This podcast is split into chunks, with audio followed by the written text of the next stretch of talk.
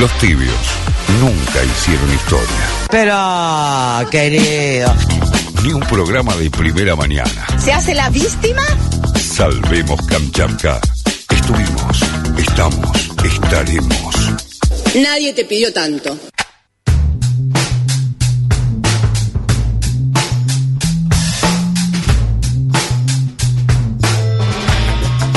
40 minutos de las 8 de la mañana y Fabri que nos trae estos temas siempre tan interesantes. Tengo una gana de meterme Bien, en bien, el bien. mundo de la batalla entre TikTok y Donald Trump. Tengo Sí. muchas ganas de arrancar por ahí, Fabri. Vamos, vamos por partes, diría Jack el Destripador. Eh, aquí, aquí vamos con, con esta breve y humilde columna. Este fin de semana, en Tulsa, Oklahoma, Donald Trump eh, comenzó ¿no? su campaña a la reelección tras los cierres de la por la pandemia, ¿no? Una situación igual que, o sea, el acto en sí es un hecho que hay que, lo podemos tratar por un montón de lados, ¿no? Por ejemplo, para tirar un detalle, los los participantes tenían como que firma- firmar una, por decirlo de una manera, una declaración jurada que decían que no se hacían cargo, eh, que, que no responsabilizaban a la organización si tenían algún contagio o algo por el estilo, Ah, porque mirá. claramente están en uno de los epicentros de la pandemia. Arrancó bien la cosa. Amor. Arrancó bien. O sea, es, es un Perfecto. partido político que te recibe con las manos. Con me, gusta también la manera de arrancar esta columna, muy arriba. muy, arriba, muy sí. arriba. ¿Qué pasó en cuanto a esto? Eh, no hubo la cantidad de personas que se esperaba, ¿no? Eh, se habían eh, un montón de, supuestamente se habían eh, exigido un montón de entradas. Eh, Trump había tuiteado que se habían pedido un millón de entradas, ¿no? Eh, El 11 de junio salieron al público eh, estas entradas para el primer mitin de la campaña por reelección de Trump. Eh, inmediatamente, como les digo, un montón de entradas fueron solicitadas y la organización del evento aseguró que por el éxito que suponía la presentación de Trump podrían eh, pondrían pantallas afuera del estadio de Tulsa, ¿no? Esta, este lugar donde se hacía con una eh, el estadio tiene una capacidad de 19.000 personas. Eh, iban a poner estas pantallas para los que no alcanzaban a entrar en el estadio, ¿no? Algo así como un recital, digamos, con muchísimas, muchísimas personas. De las 19.000 personas que esperaban, llegaron 6.200 nada más. Y ahí ustedes que ya habrán visto, si se metieron un poquito en este en lo que sucedió, unas eh, fotos de las tribunas, o sea, de algunos sectores del estadio que estaban prácticamente vacías. Y llamaba la atención porque realmente se esperaba, ell- ellos mismos tenían mucha expectativa por la cantidad de gente que iba a ver y que no llegó. Eh, hay que decir que obviamente está, eh, eh, se sabe la situación que en la que está Estados Unidos con respecto a la pandemia y mucha gente debe tener mucho miedo de salir, pero la gente que sigue a Donald Trump tiene otra postura Sí. en cuanto a esto, ¿no? Entonces, Un poco eh, más terraplanista. un poquito más terraplanista y sobre todo anticiencia, Sí, ¿no? antivacuna. Y acá entra, mira cómo te, te, te conecto dos temas Mm. A ver. que hice, que por los cuales hice Y columna. acabas de tirar una lineecita ahí con la lapicera, acabas de dibujar una línea que no sé qué significan, pero calculo que es Una vez- conexión mágica, ¿verdad? Una vez acá hablamos del K-pop, Sí. de la eh, de la música popular, del pop eh, surcoreano, ¿no? Hablamos Sí. de la industria de la música, sobre todo. Que en internet la rompe, es en una internet es la rompe. furor. En Tremendo. internet la rompe y también hay como unas eh, una costumbre que se fue generando entre los seguidores de esta música eh, y de esta cultura, ¿no? Eh, Sí. Y que también muchos son consumidores y usuarios de TikTok de realizar ciertas campañas, por ejemplo, cuando sucedió lo del Black, eh, Black Lives Matter, eh, había algunas campañas que eran eh, completamente racistas, ¿no? que iban contra ese movimiento, y estos TikTokers se ponían de acuerdo para boicotearle esos hashtags Claro. con eh, algún tipo de representación del Sí. Black, eh, Black Lives Matter, ¿no? TikTokers que no tienen nada que ver con lo que hace Patricia Bullrich No, en no, TikTok. por favor, No, gracias a es, Dios, Es como no. otra otra actividad. Ahora, ¿qué hicieron estos muchachos? Empezaron, saltó la ficha que empezaron a reservar asientos para ese show, para ese show, para este evento de Es Donald como un Trump. show también. Sí, es un show, Es como un hay que decirlo, también, sí. stand-up. Eh, empezaron a, reservar asientos Sí. y después no fue nadie. Mira. O sea, había sal- salido un, un video de uno de los usuarios que decía, eh, empecemos a reservar asientos por internet y después no vamos, así le vaciamos el estadio. ¿sabés a qué me hizo acordar? Con mucha tristeza a la juntada en el planetario que quiso organizar Ay, Naya Aguada. ¿Se acuerdan? Qué dolor, que fue la juntada de los fans de Naya Aguada que fui y estaba sola. Es un poco Ay, eso, fue muy triste. Fue muy- me- y también le vaciaron la, medio la pachuzo ahora. Ahora es difícil seguir, ¿no? Como después de momentos emotivos. Después que te, como que nos flaqueó un poquito el corazón. Sí, bueno, eh, se hizo macrista al final, Naya Aguada. Así bueno, que, cada uno tiene, cada uno agarra los caminos de la vida que, puede, ¿no? Eh, a, a todo esto, eh, podríamos decir que tuvo un poquito de su propia medicina en esto Donald Trump, porque es un troleo marca cañón lo que le hicieron los usuarios de, de, de TikTok, también consumidores de eh, del K-pop.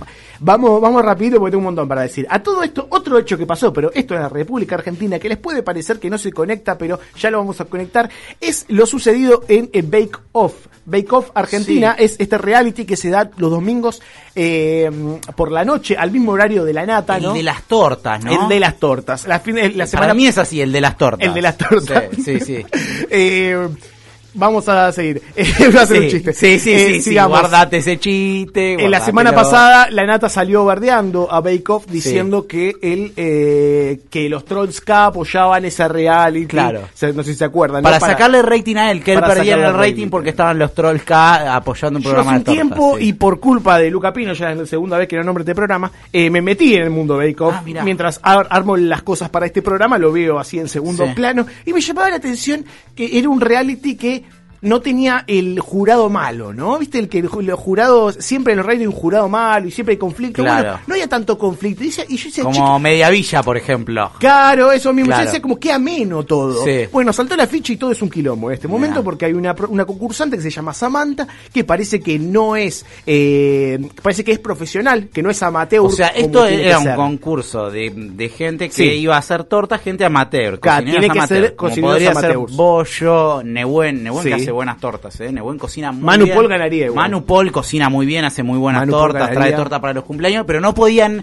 inscribirse eh, chefs profesionales, me Claro, eh, no se podía escribir O chef profe- pasteleros. pasteleros profesionales y empezó a eh, todo en Twitter empezó a armar como un movimiento, por decirlo de una manera, a trolear a, esta- a- a este personaje, a esta Samantha, a buscar información sobre Samantha. Opa. Entraron a, a la FIP a buscar el No. historial de Samantha. Bueno, terminó apareciendo un poco mucho, eh, terminó apareciendo un personaje que la, eh, la- que la acusa de homicidio culposo a Samantha Wow. por un hecho que sucedió no sé bien cuándo, que la verdad yo no me quiero meter en esos detalles porque eh, es simplemente un posteo y después esta Sí. persona apareció en los medios de comunicación. Yo no quiero ir al caso puntual de, de- de lo que haya hecho o lo que no haya hecho este personaje, pero sí destacar lo que te decía antes. Los, los principales hashtags de este movimiento fueron una, la odio, el domingo a la noche el hashtag era la odio.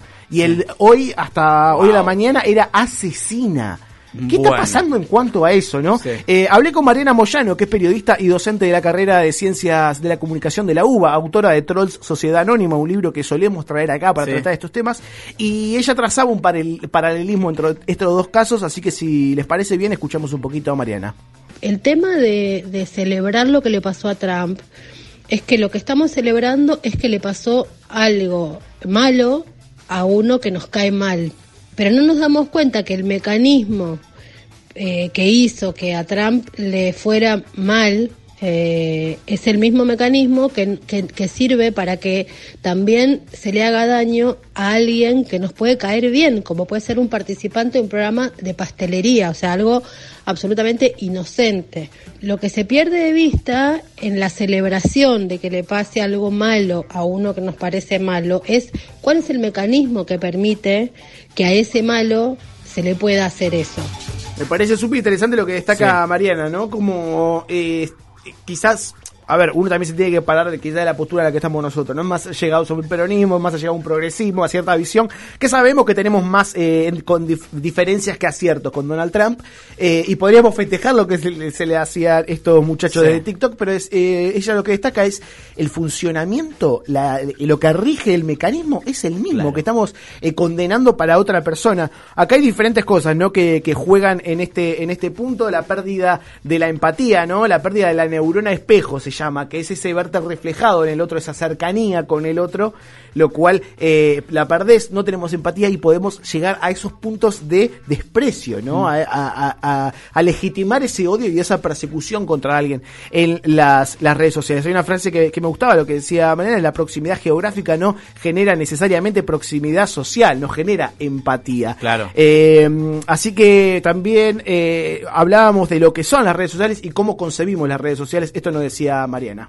Seguimos pensando que lo que sucede en las redes sociales es algo construido en base a voluntades individuales que de, de personas que escriben cosas y no a un dispositivo que tiene algoritmos dispuestos para la polarización, la furia, la ira, el odio, y no nos damos cuenta que un día es un grupo de TikTokers que le hacen algo a Trump y que nos parece fabuloso, pero mañana eh, so- sos vos o yo o cualquiera de nosotros siendo linchados en una red social.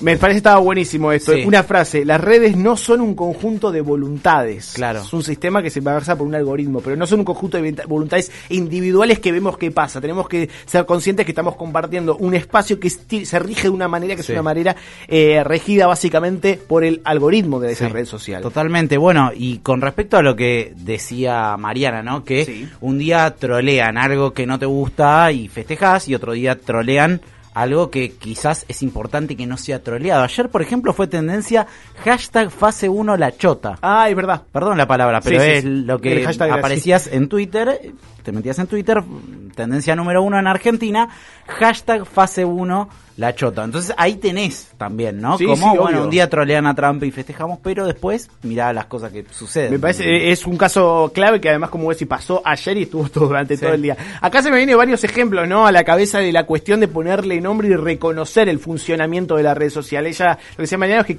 que Mariana, que preocupa el desconocimiento que tenemos porque nos hace vulnerables a cómo funciona esta, esta red social, ¿no? Y vulnerables al espacio que estamos compartiendo, que creemos que es esto, un conjunto de voluntades individuales y que no están así. Hacemos un paralelismo con, con Mariana sobre eh, lo que era denunciar en su momento en los 80, 90 los medios de comunicación, Claro. Clarín y La Nación, y lo que es hoy analizar eh, el funcionamiento de las redes sociales. Eh, en cuanto a qué, digo esto, el sistema es diferente y esto lo destaca Mariana, pero también el tema de decir si en los 80, 90, ella por su propia experiencia nos decía, eh, decíamos, eh, dejábamos en evidencia cómo funciona La Nación y Clarín, era estar gritando solos, Sí. ¿no? Hoy un poco es quedar como loco decir estas cosas, pero la vamos a ver más eh, expresado en detalle eh, con el tiempo, ¿no?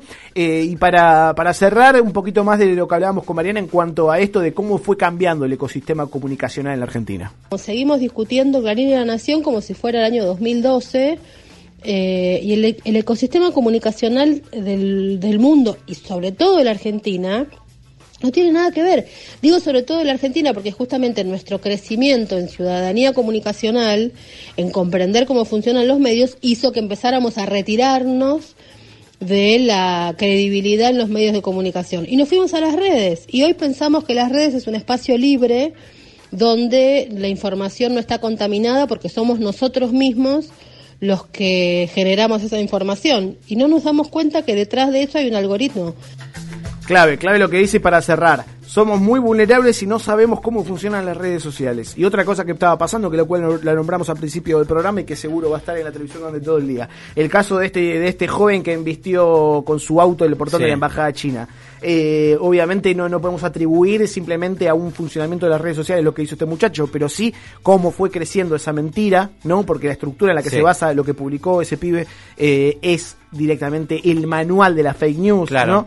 Eh, pero me parece que, que- que está todo un poquito conectado, ¿no? De cómo nos estamos comunicando, qué es verdad, qué es mentira y qué avalamos que se diga, ¿no? Sí. Lo que decíamos recién, a mi ley, o sea, ¿por qué avalamos que este tipo esté en todos los programas de aire de la República Argentina? ¿Porque opina diferente? No, porque hace esto, hace esto que quiere la red social, llevar a un extremo para generar más likes, Claro, ¿no? totalmente. Y para cerrar, esta alusión que decía uno de los de los CEO de Twitter, cuando la gente pasa por un accidente de tránsito, mira eh, el accidente. Lo que entiende Twitter es que la gente quiere más accidente de tránsito, no que la gente es curiosa. Claro. Así que nada, siempre tener tener presente cómo funcionan las redes y la vamos a ir siempre dándole un espacio acá para estudiarlas y hacer todo un poquito mejor. Y tener también siempre siempre el ojo afilado como audiencia, ¿no? Sí, como eh, pensamiento crítico hacia lo que vemos en los medios tradicionales, pero también hacia lo que vemos en Internet. Y este es un tema que seguimos bien de cerca acá en Salvemos Kamchatka.